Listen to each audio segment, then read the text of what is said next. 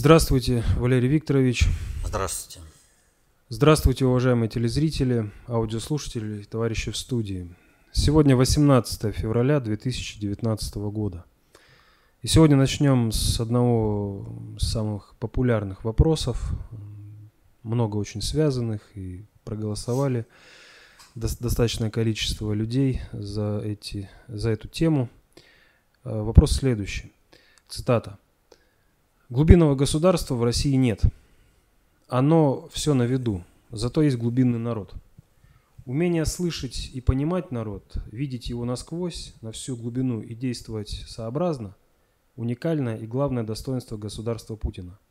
Оно адекватно народу, попутно ему, а значит не подвержено разрушительным перегрузкам от встречных течений истории. Следовательно, оно эффективно и долговечно. Э, Владислав Сурков, э, конец цитаты, опубликовал статью «Долгое государство Путина».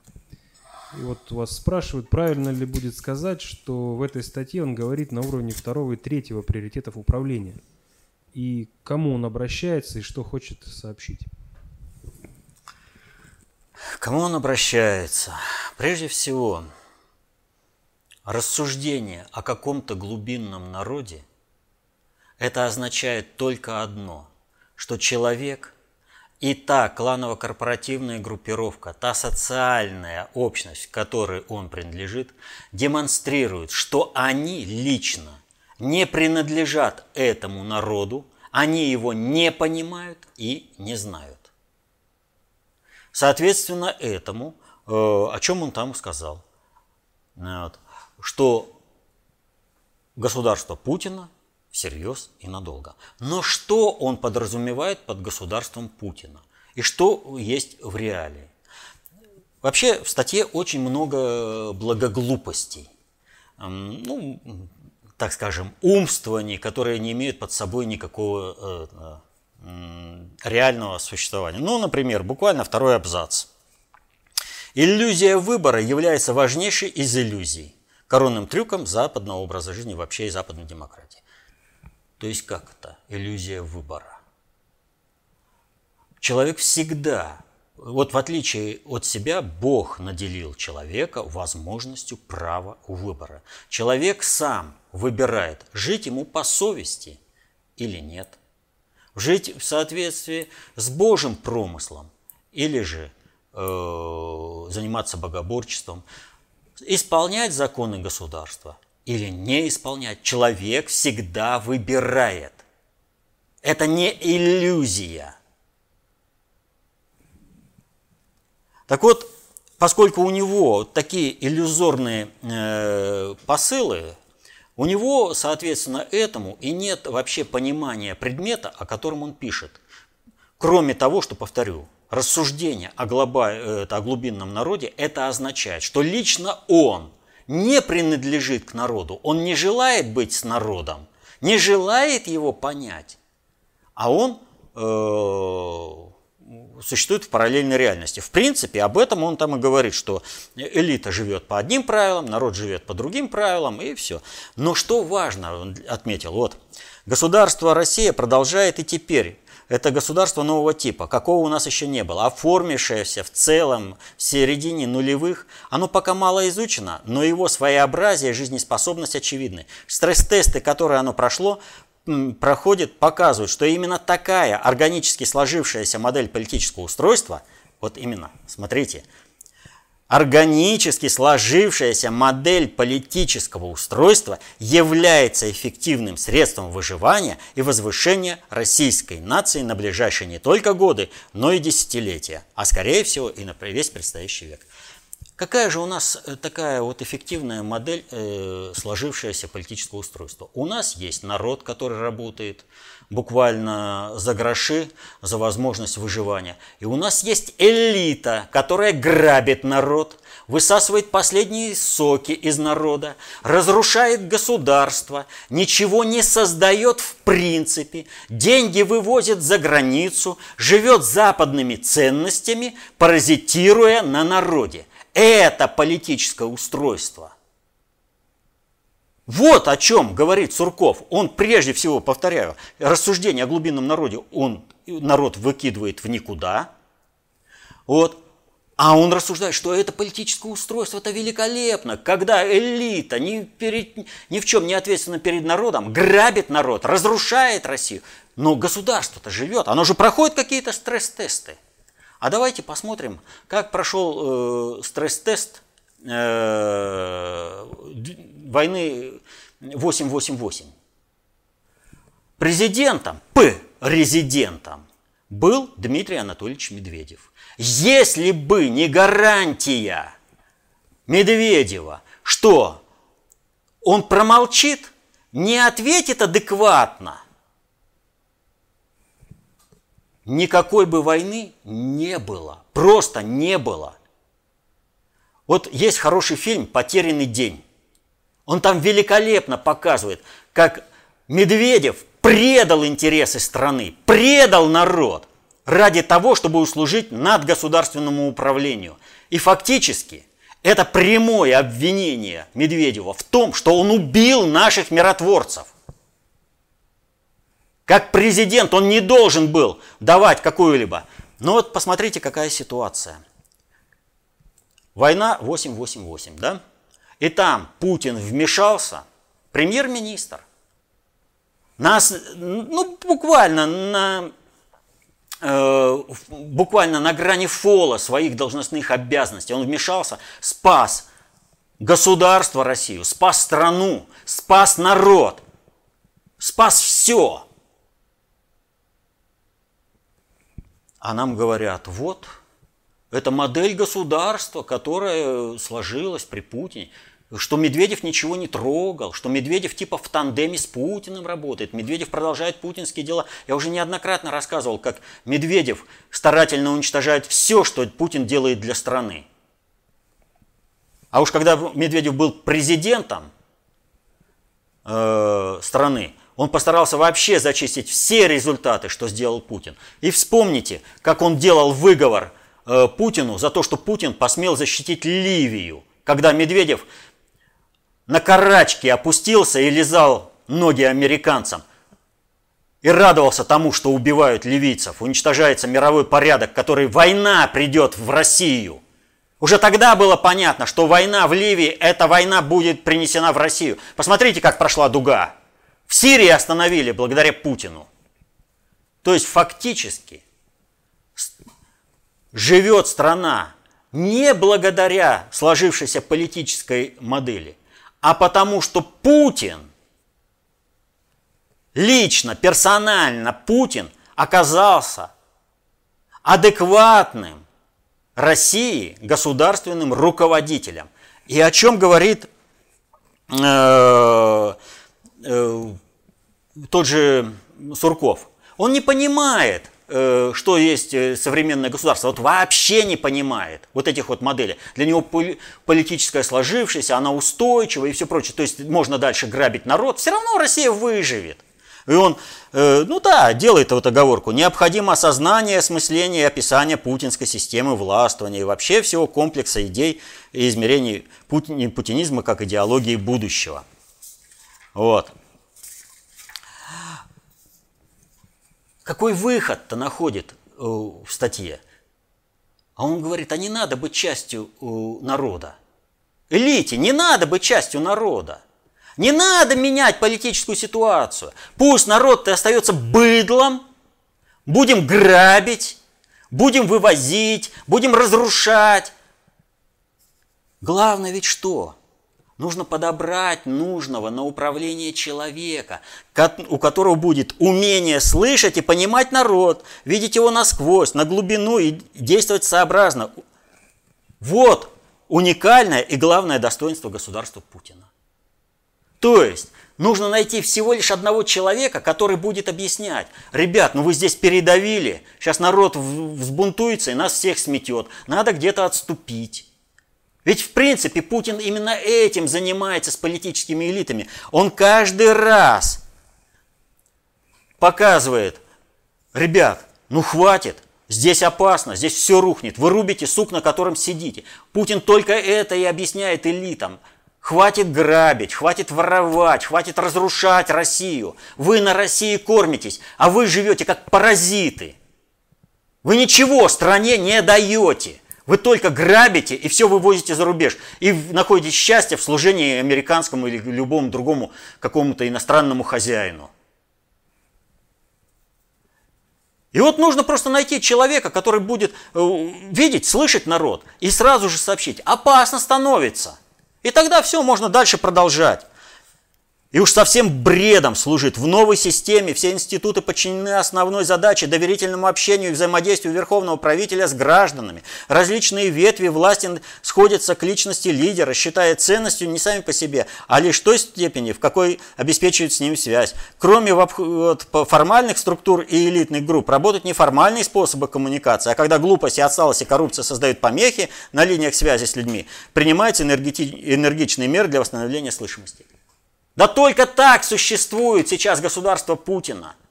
Если бы не было выхода Путина к народу, где у нас кадровые лифты? О чем Сурков вообще пишет? Бред! Где институты, какие э, нормально отслеживают народные инициативы, э, общественные инициативы, их реализуют? Бред! Этого нет!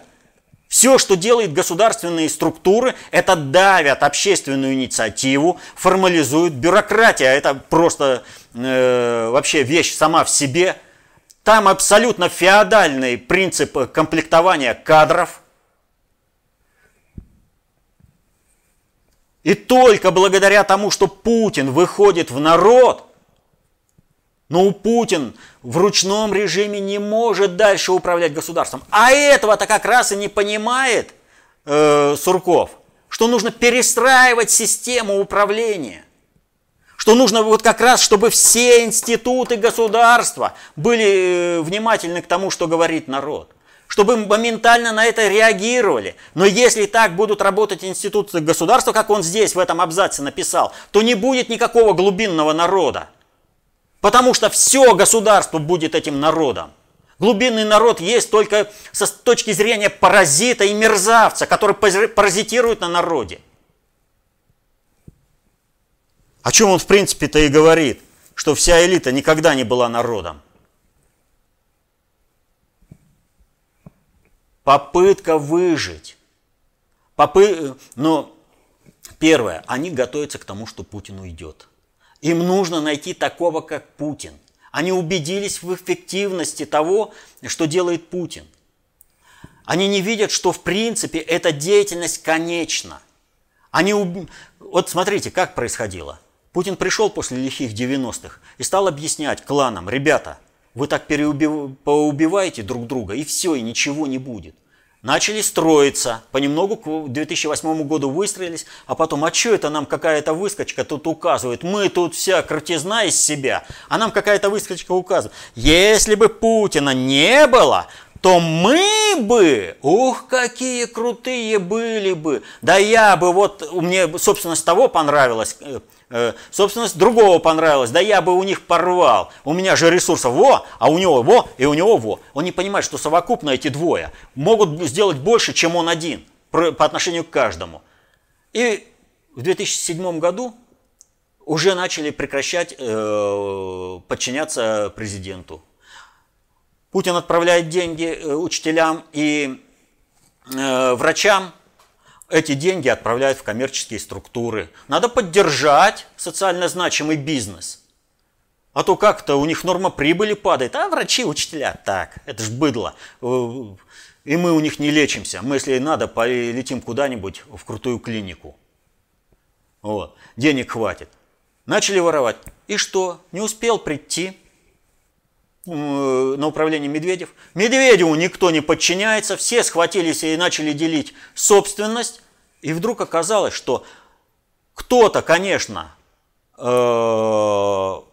вот начал э, другую собственность, ну, образно говоря, все встали в такую позу. Вот два пистолета он направил в две головы. В это время десяток пистолетов в его голову направлено – а уже 90-е-то закончились. Уже спокойной жизни, нормальной такой -то, э, честных предпринимателей-то хлебнули. Уже и, э, юношеский такой задор прошел. Не хочется рисковать-то. А что делать? к Медведеву, а Медведев говорит, да я вообще это ничего не понимаю, ваше государство, да я не умею это управлять, я вот только такой весь из себя American boy. Вот. Путину, а Путин говорит, а какие у меня инструменты? Я председатель правительства. И тогда что придумали?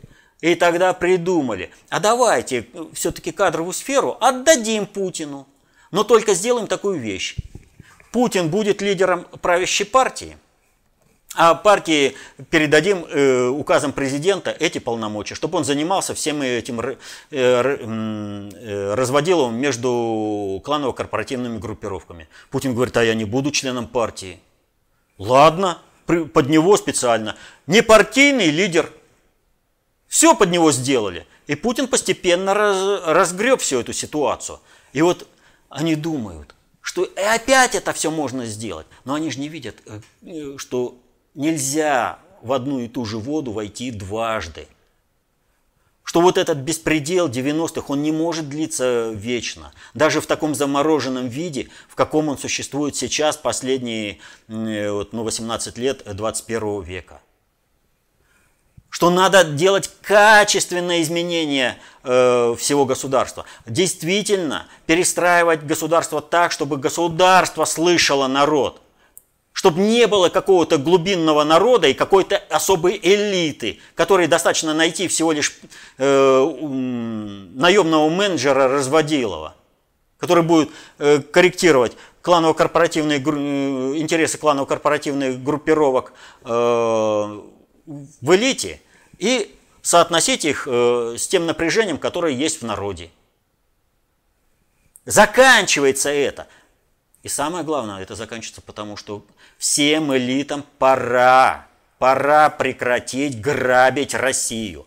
Пора уже работать на созидание России. Но вот этого элиты-то как раз и не хотят. И именно за это ненавидят тех представителей, которые что-то делают э, для России, и поэтому их презрительно называют друзьями Путина. Они для России что-то сделали, за это их ненавидит вся элита. Потому что они презирают народ, для них он глубинный. И понимать его не надо, нужно найти всего лишь того, кто будет слышать. И все, и можно этот народ и дальше игнорировать, и паразитировать на нем. Не будет этого. Вообще, статьи Суркова – это апофеоз глупости. Все статьи Суркова, он не понимает управления вообще – вот от слова совсем. Но он рупор определенных кланово-корпоративных группировок, которые ищут свое место, э, как бы самосохраниться в будущем. Но это уже позитив. Может быть, э, дойдет до того, что надо бы хотя бы почитать. Я уж не говорю, что осознать, а почитать достаточно общей теории управления.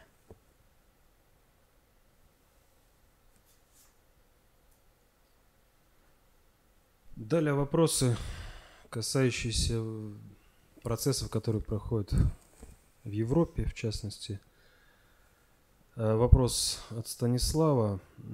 Италия на заседании глав МИД стран ЕС в Бухаресте стала единственной страной, проголосовавшей против признания самопровозглашенного временно исполняющего обязанности президента Венесуэлы Хуана Гуайдо – Прокомментируйте, пожалуйста, это решение и вообще роль этой страны в глобальной политике. Уж больно часто в последнее время Рим пытается противостоять политическим решениям ЕС и, в частности, Франции и Германии, как по теме мигрантов, так и в отношении экономической политики. Ну, прежде всего, никакой особой роли э, в глобальной политике у Италии нет. Вот, э, просто глобальное управление всегда использует по принципу слабого звена.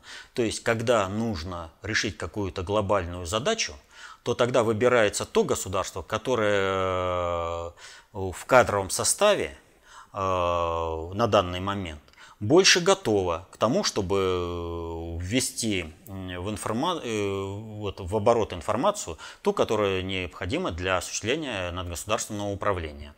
Поэтому сейчас вот Франция, она не готова, но там Макрон. О чем там говорить? Но Германия откуда? Это вообще э, оккупация со стороны Соединенных Штатов. Вот. Э, ну вот Италия. Э, оказалось наиболее готовым.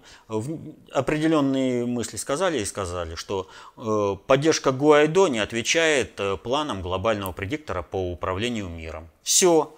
Они показали, что Гуайдо – это проект американской страновой элиты, клинтоноидов. Что же касается, э, иногда вот э, Италия фигурирует немного в другом ракурсе, но нужно понимать здесь следующую вещь. Дело в том, что когда-то именно в Италии были два центра концентрации управления. Это Генуя и это Венеция. Так или иначе, остатки этого глобального управления э, в Италии остались, э, они есть. Например, есть э, так называемая Венецианская комиссия, которая решает, что есть государством, а что нет государством. Кстати, в этом плане мы выпустили аналитическую записку э, «Государство – это система выживания народа». То есть, вот чтобы разобраться, где какое государство и как на что реагировать, чтобы не походить на быка, которые реагируют на красную тряпку, а то там нам говорят, вот Эстония там чего-то решила, вот э, Литва там чего-то решила. Да нет у них такого статуса чего-то решать. Нужно понимать, что ну, в данном случае нужно решать с хозяевом, который управляет структурно этими элементами под названием государство Эстония или Литва или там Грузия, например. Вот. Поэтому чего на них реагировать, когда нужно решать с хозяином? И тогда будет совершенно другое положение. Поэтому вот что в данном случае?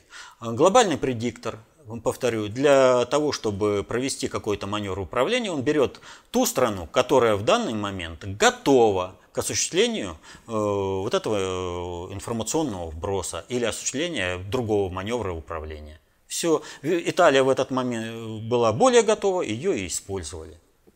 Будет готова другая страна, будет и ее использовать. Читайте концепцию общественной безопасности, достаточно общей теории управления. Изучайте, все будет понятно.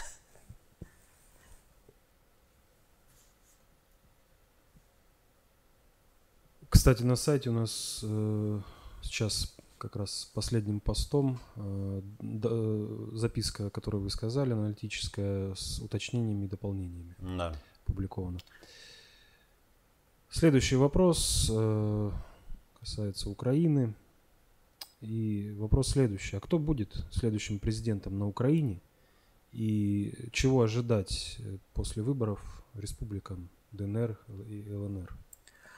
Ну, прежде всего, на Украине будет э, президентом, и это сто процентов, то есть даже не обсуждается и никак не вариант, тот человек, на которого на момент оглашения, я не говорю там агитация, голосование, подсчет там и прочее, а именно на момент оглашения результатов голосования, в кавычках, там нет никакого голосования. Вообще от слова совсем нет. Там идет имитация всех выборов. Так вот, на момент голосования будет санкционирован из Вашингтона. Вот кого санкционируют, того и объявят победителем. Как проголосуют, чего там сделают, не играет никакой роли. Вообще надо сказать о выборах на Украине следующую вещь. Надо понимать, мера кровавости грядущих событий будет зависеть во многом от того, насколько люди сами будут участвовать в этом спектакле под названием э, «Выборы П резидента Украины». Дело в том, что на Украине сейчас совершен государственный переворот. Соответственно этому у киевской банды есть необходимая насущность легитимации своего положения. Одним из способов легитимации своего положения – это выборы. Под киевскую банду, под войну, которую развязали на Украине, под, завязалась вся западная верхушка. Признать поражение – новой вот этой так называемой в кавычках власти, вот киевской банды, для них, для западных стран, это поражение, политическое поражение свое. И это означает нескончаемую гражданскую войну на всей территории Украины. Не на юго-востоке, а на всей территории Украины. Именно это означает участие в выборах президента. Ну и фишка, вишенка на торте.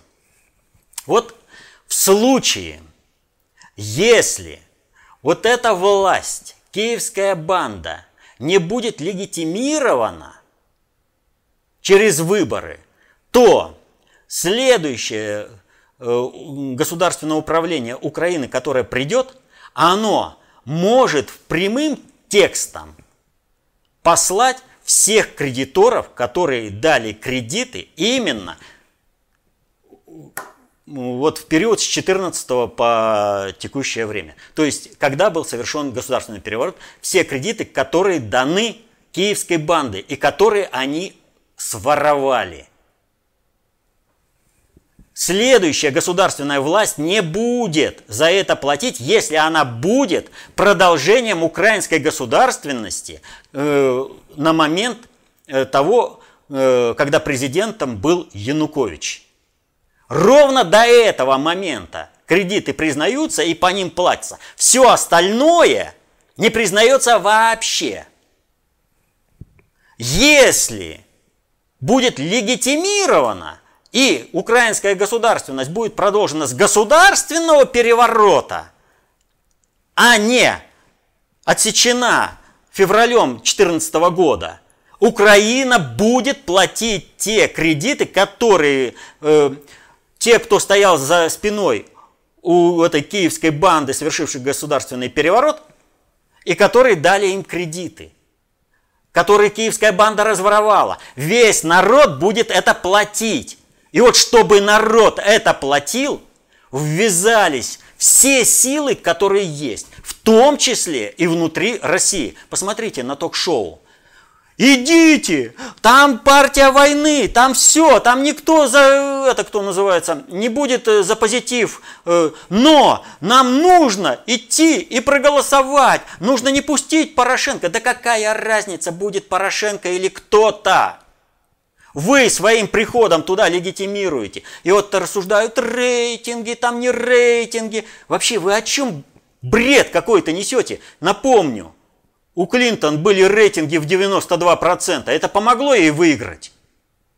Это обычное разводилово на лоха. Но ведь серьезно же дают э, время на центральных каналах у России на прайм-тайм, в патриотических типа передачах, чтобы во что бы то ни стало – активизировать людей на Украине и заставить участвовать в этих выборах, чтобы война на Украине не закончилась, а Украина платила те долги, которые набрала киевская банда и которые их разворовала. Ровно для этой цели все украинские эксперты, которые выступают там, например, в программе у Соловьева, они ровно этого добиваются. Легитимировать выборы, чтобы отсечь государственность Украины – чтобы с другой точки пошла, с государственного переворота, и тогда платите все эти и подыхайте на полях гражданской войны. Ровно за это они бьются. Какими патриотическими лозунгами они не прикрывались.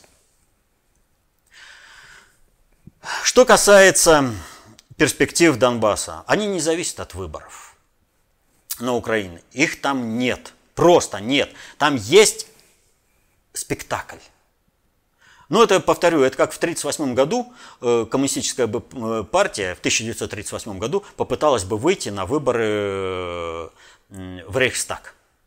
Ну что было бы? Да ничего не было. И коммунистической партии-то уже и нет. Но, кстати, и здесь они тоже зачищают. Они ведь, посмотрите, они вообще не считают нужным хоть как-то считаться с людьми. Они десятки кандидатов в президенты, полтора метра портянка. Ну какое издевательство, какой плевок в лицо. Я не понимаю, кем нужно быть, чтобы после этого пойти на избирательный участок.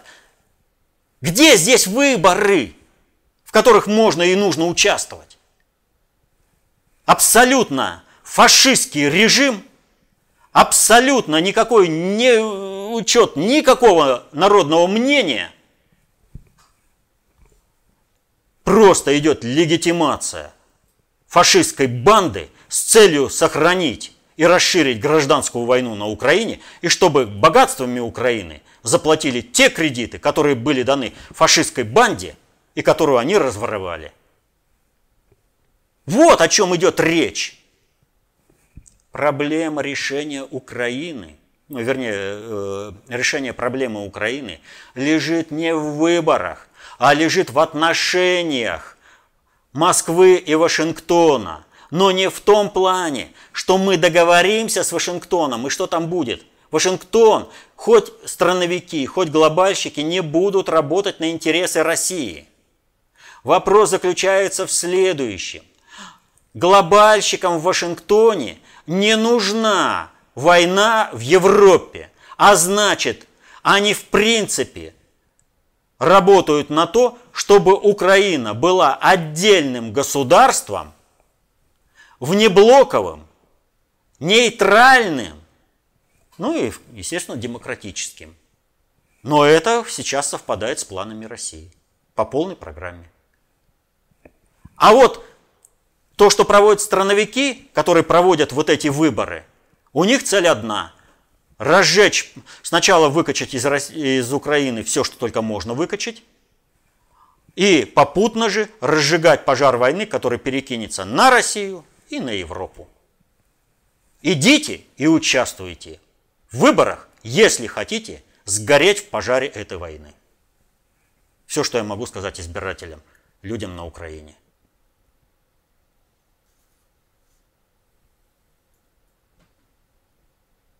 Еще один вопрос. В прошлой э, передаче «Вопрос-ответ» вы сказали про Януковича, что он э, вновь пытается нагадить России.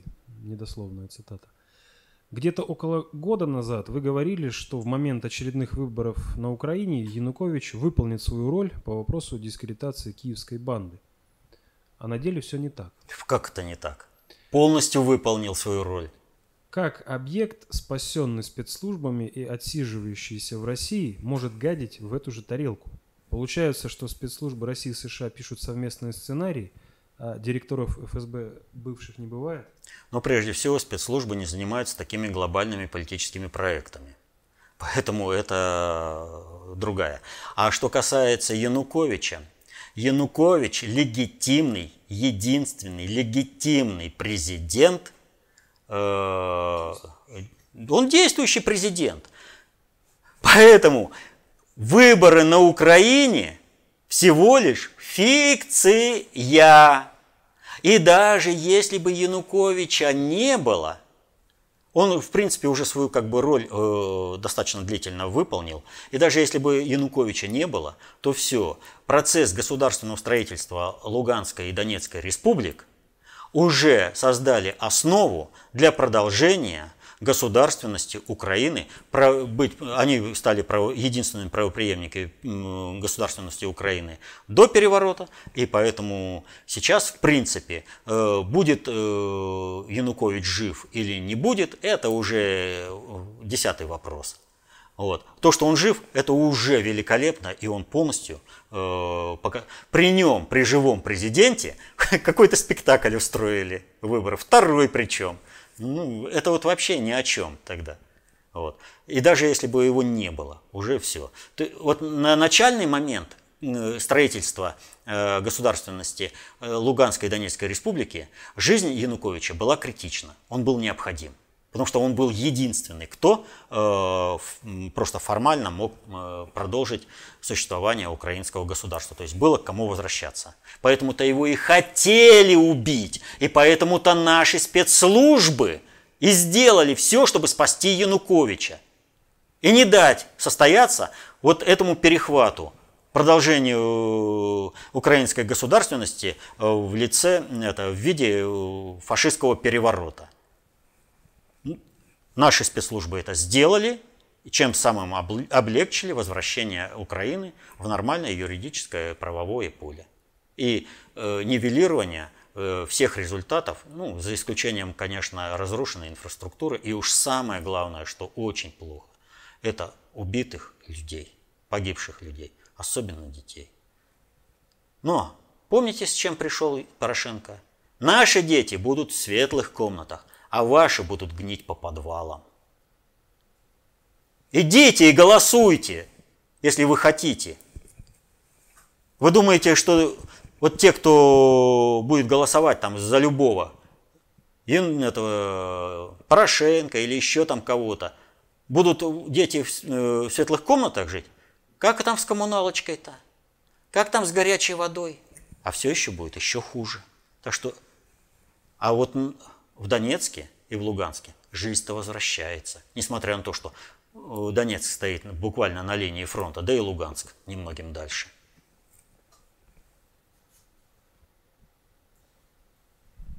Также о том, что из себя представляет современное государство, государственность, Украина, читайте в работе э, нашей, нашего фонда «Государство. Система выживания народа».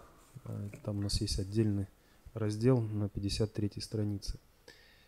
Э, и, и еще по тексту. Перейдем теперь к соседям, к батьке. Или к батьке. Бацка. Вас просят прокомментировать э, последние события с президентом э, Беларуси Лукашенко в России. Ну, прям невероятные приключения итальянцев в России. То каким-то боком Лукашенко поприсутствовал на неформальной встрече с лидерами Турции, Ирана и России в Сочи. То на лед вышел поиграть, не применув при этом захватить с собой Колю. То поменял, поменял риторику про интеграцию стран. Неужели обстоятельства вынудили Григорича играть за нашу команду. Он не играет за нашу команду вообще, от слова совсем. Он просто э, пытается решить свои корыстные интересы. Абсолютно. А, вот о чем вы, вы сейчас говорили, о работе, которую мы сделали, да?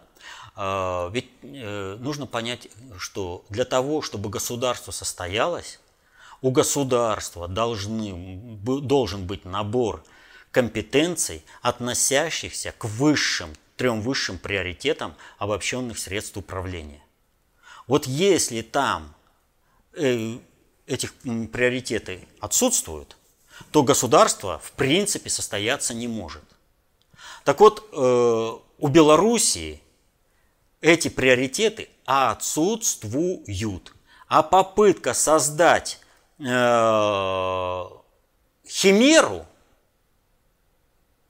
идеологии, концепции, истории ни к чему э, хорошему не приводит. Пример Украина. Так вот, э, Белоруссия, она в принципе существует на договорных началах между, условно говоря, Россией и Западом условно говоря, Западом. Там много интересов и все прочее.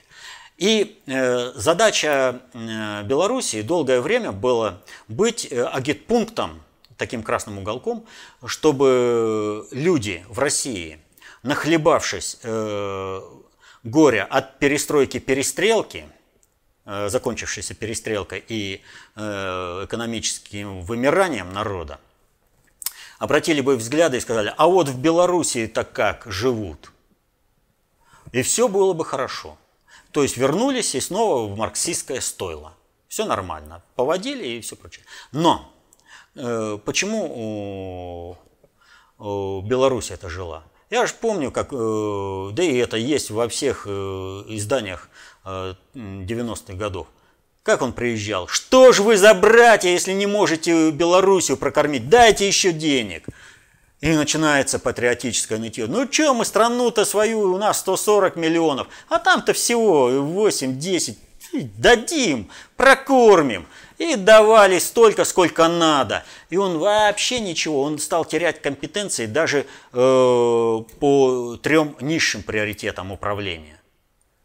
И в принципе он, э, как госу... он, э, Лукашенко довел всю государственность э, Белоруссии – до ручки.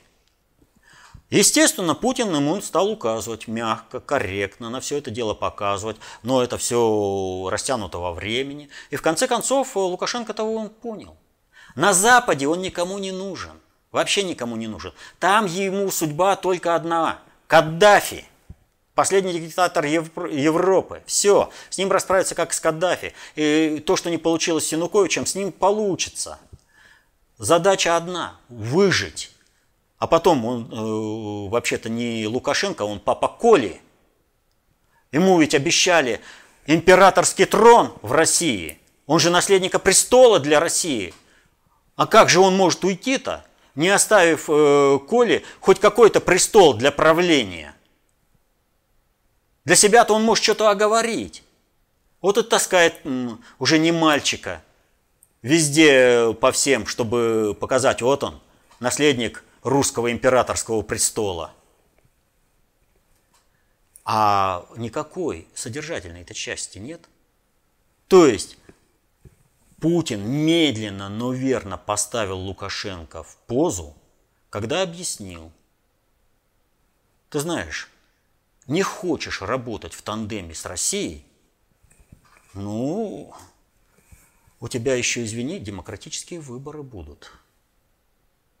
А он-то прекрасно понимает, сколько он там не меняй закон, а когда-то придет э, конец э, ниточки. А потом мы же можем э, в интересах, э, в глобальных интересах будущего России, как э, в одной э, комедии о том, как происходят выборы вообще губернаторов, вот, вообще прямо вот э, с выборов Михаила Сергеевича Евдокимова списано.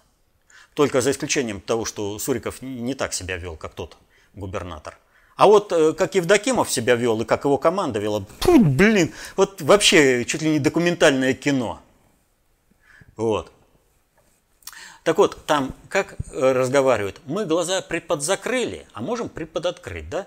Так вот, в данном случае России можно будет глаза чуть-чуть приподзакрыть, и западные партнеры, Лукашенко – съедят на завтрак, без соли и хлеба.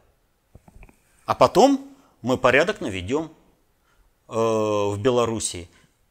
Будет восстановлено государство, но будет другой руководитель. И Лукашенко, в принципе, это понял.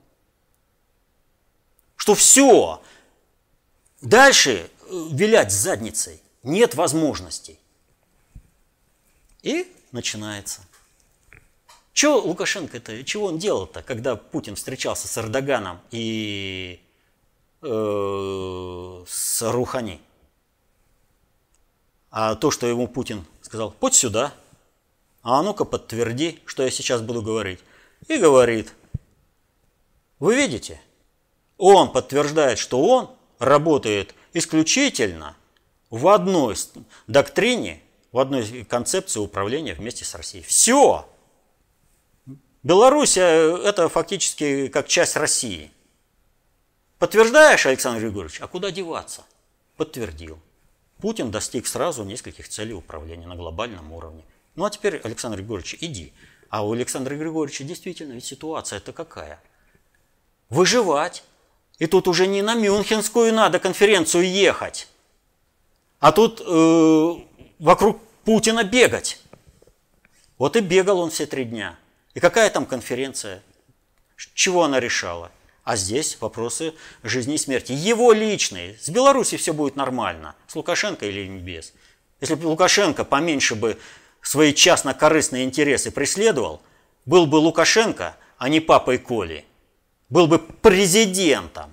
Не п-резидентом, а президентом у Белоруссии. Работал бы на интересы населения Белоруссии, а не паразитировал бы на нем.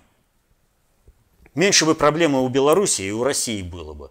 Уже бы двинулись, о, куда, вместе-то.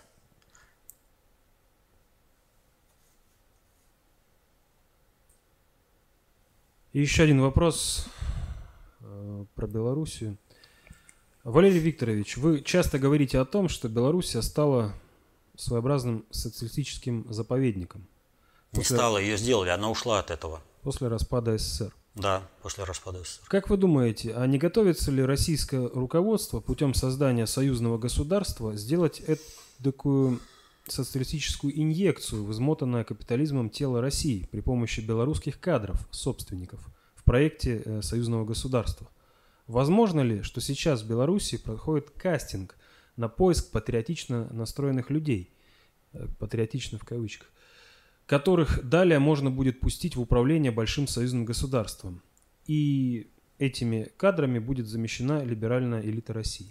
Исключено. В принципе исключено. И вот по каким причинам. Прежде всего, размеры... Ну что такое Белоруссия? 10 миллионов против 140. Белоруссия не обладает ни одной компетенцией, которая бы могла обеспечить функционирование государства. Соответственно этому там в принципе не могут быть работоспособные кадры, которые с любой концепцией, с любой нравственностью могли бы эффективно работать на управление э, объедин... не то что объединенного государства, но даже на управление Россией. Не подтянут, просто не подтянут. Это вот все равно, что э, какому-нибудь ну, крестьянину с маленьким двориком и маленьким огородиком дать возможность э, руководить, э, ну, скажем так, э, космической отраслью. Ну чего он соображает? Где он потянет? Вот. Это одна, один аспект. А второй. Кланово-корпоративные группировки в России не в пример – мощнее, сильнее и серьезнее вписаны в надгосударственное управление. И у белорусских кадров есть только одна возможность – инфильтроваться в индивидуальном порядке в ту или иную систему управления. Но заменить что-либо у них вообще никакой перспективы нет. И ну, батька постарался зачистить и закатать в асфальт все такие перспективы Белоруссии. А ведь такие перспективы планировались, когда создавали из э, Белоруссии э, вот этот вот э, агитпункт социализма. Под это, что вот они там навели порядок, они там совсем справились, они придут теперь на Россию премьер-министром, там, министром такого-то, министром такого-то, и все наведут. Ничего. Даже профильные министры не обладают таким уровнем компетенции, который бы смог преодолеть э, корпоративный интерес Каланова корпоративных группировок России. Дело в том, что и у нас министры – не такие уж и семипяди во лбу-то. Но за ними стоит совокупный интерес кланово-корпоративных группировок. А, повторю, этот гораздо мощнее, мощнее этот интерес, нежели то, что может представить Белоруссия. Съедят, просто так вот, оп, и съедят. Ну, этот э, скандал с Уралкалием, по-моему, ну, он же наглядный. Ну, что там говорить-то?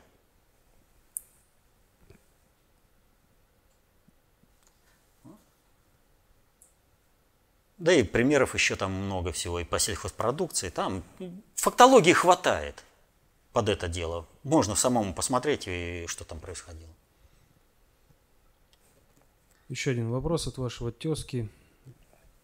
В выпуске от 11 февраля, прошлый выпуск, вы развернуто объяснили то, что знания даются по нравственности. И почему в СССР знания развивались, а в США нет. Но есть и другой пример взрывного развития технологий, кроме СССР. Это Третий Рейх. Какие особенности нравственности позволили Германии времен Гитлера совершить технологический скачок? А вообще-то это не пример, который противоречит тому, что я сказал, а пример, который подтверждает то, что я сказал.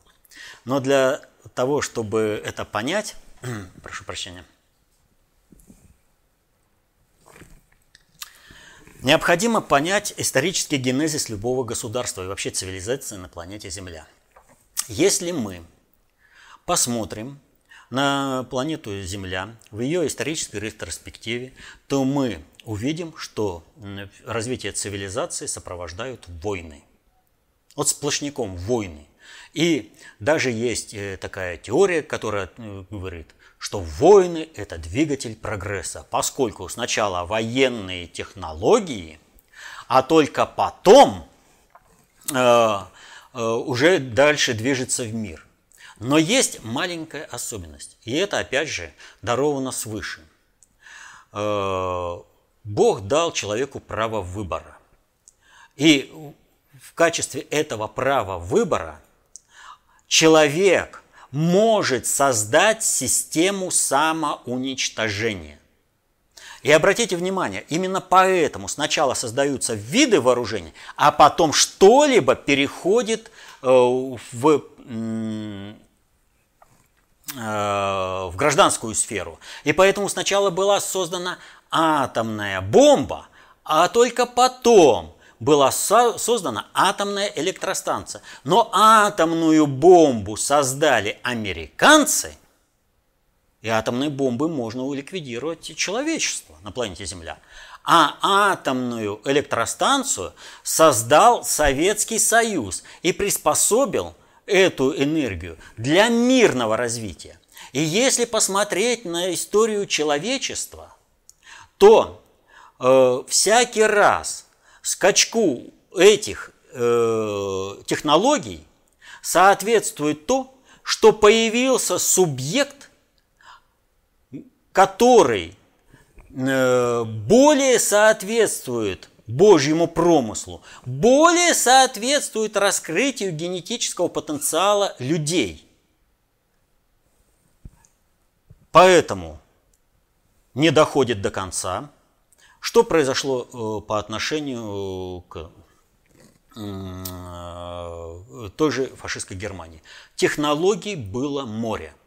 Но они все людоедские, и они все работают на самоуничтожение.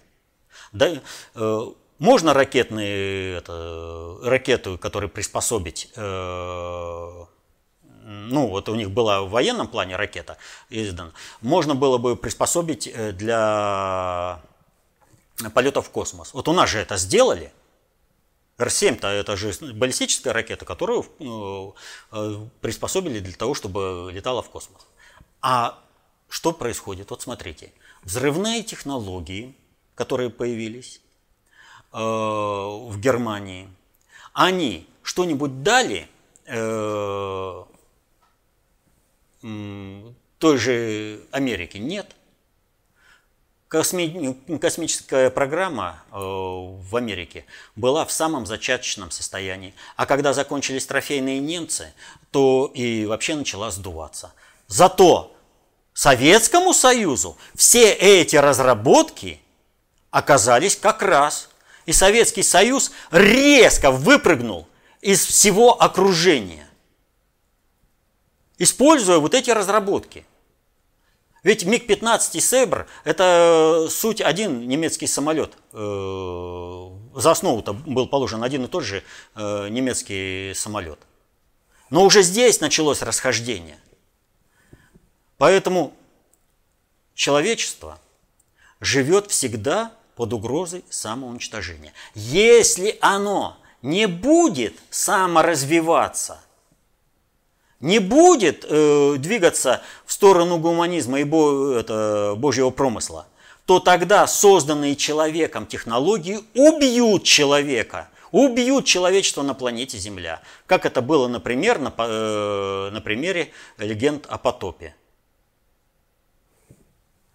Или легенды э, о Саморе, э, э Содоме и Гаморе. Вот. Поэтому что происходит? Советский Союз э, в России совершилась Великая Октябрьская социалистическая революция, полностью соответствующая Божьему промыслу, и начал развиваться э, русский мир в формате Советского Союза. В качестве альтернативы была создана фашистская Германия. Стартовые позиции э, в результате управления домом Романовых Э, России, э, у России и у Германии были совершенно разные. Образовательные и технологические уровни совершенно разные. Но у нас был больший потенциал. И мы сами по себе потянуть весь этот объем э, разработок не могли. И поэтому сравнить наш Би-1 и мистер Шмидт 262 э, реактивные самолеты, ну это просто не, невозможно. Э, Германия скаканула вперед, но у нас был базис. Соответственно этому, чтобы меньше вот эта система могла причинить вред развитию цивилизации на планете Земля, ее потенциал должен быть использован для развития технологий, которые более объемлющая, более праведная э, социальная система сможет использовать во благо человеку. Что и произошло с фашистской Германией. Она не смогла свои разработки использовать во вред человеку. А Советский Союз смог на этом сделать мощный технологический рывок, потому что система уже была подготовлена для того, чтобы этот рывок совершить. В Соединенных Штатах вся система как бы была готова к продолжению э, технологического рывка фашистской Германии, но не потянули, свыше не было дано. Вот о чем речь. Фашистская Германия была обречена, и ее потенциал технически должен быть использован так, чтобы он как можно меньше принес вреда на поле боя. Почему вот эти перспективные? Вы представляете, что было бы, если бы они сконцентрировались не на этих перспективных разработках, а начали бы заниматься э, другими, более практическими делами? Сколько было отнято научно-промышленных мощностей у фашистской Германии для того, чтобы они подготовили вот этот базис будущего рывка Советского Союза? И сколько бы Советскому Союзу в послевоенном мире пришлось бы на это дело тратить. А здесь взяли фактически готовые результаты. Да, Соединенным Штатам досталось гораздо больше разработок, но они их в дело не пустили. А нам достаточно было показать направление движения, и все, с Божьей помощью мы эти вопросы реализовали. Так что фашистская Германия только подтверждает то, о чем я говорил. И существование таких систем, как фашистская Германия, позволяет э, двигаться в сторону улучшения нравственности всего населения планеты Земля, чтобы изживать зло из человеческой практики, чтобы нравственность человека все более и более становилась э, соответствующей Божьему промыслу. Вот куда это двигается. А сама система была изначально обречена.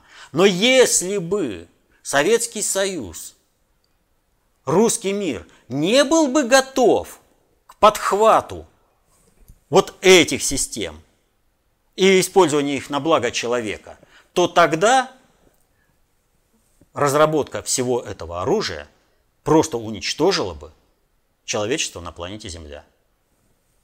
Мы всегда балансируем на грани этого. С тех пор, как э, изменилось соотношение эталонных частот в обществе по закону времени. Это последний вопрос на сегодня. И вот сегодня я даже во время э, ответов на вопросы уже говорил, что вот многие вещи становятся понятными если изучать концепцию общественной безопасности, ее составную часть достаточно общей теории управления. Все лежит на поверхности. Но если, вот как мы видим, статья Суркова, наше высшее управление – имеется в виду государственное управление, которое осуществляет управление государственными процессами, не понимает этих элементарных вещей, нам надеяться на них нечего. Нам нужно самим входить в управление. Нам нужно самим изучать, как управляются сложные социальные суперсистемы. Сурков с его возможностями в 1995 году концепция прошла режим парламентских слушаний. С 1995 года Сурков мог уже изучать концепцию общественной безопасности, но она ему нравственно неприемлема. Ему, он себя разграничивает, он не связывает себя ни с народом, ни со страной. Ему комфортно в системе, когда элита грабит народ, уничтожает страну, а чтобы эту систему не снес какой-то там глубинный народ, нужно просто поставить разводилова. Поставить человека, который будет слышать народ. Он не понимает, что эта система объективно подошла к своему завершению. И что если сейчас не произойдет принципиальная смена системы управления обществом, то общество рухнет. Я вот сейчас отвечал на вопрос по фашистской Германии. Если общество нравственно не сделает следующий шаг, то под, на, под грузом накопившихся проблем общество рухнет и самоликвидируется. Посттехнократический мир. Сначала, если рухнет Россия, мир рухнет следом за ней. На России держится сейчас вся цивилизация планеты Земля. Сурков этого не понимает. Он не понимает, что надо соответствовать э, глубинному государству, что нужно самому, вернее, глубинному государству, глубинному народу, что нужно самому услышать этот глубинный народ, нужно быть частью этого глубинного народа, нужно создавать государственные институты, которые будут работать в тесной координации с общественными движениями. Я имею в виду в данном случае мыслей, отвечающие благу всего народа. Нужно выявить, что из этих обще... течений общественной мысли действительно является благом для народа, а что не является. Нужно ставить нравственные э... фильтры. А всего этого нет у него в статье. Он вообще этого ничего не понимает. А раз этого не понимает государственное управление, то у всего народа и России, да и планеты Земля – только один выбор. Спасение утопающих – дело рук самих утопающих. Необходимо изучать, как управляются сложные социальные суперсистемы и спокойно, в ритме обыденной жизни, входить в управление этими сложными социальными суперсистемами. Но управлять можно только на основе знания и понимание, как эти процессы управляют.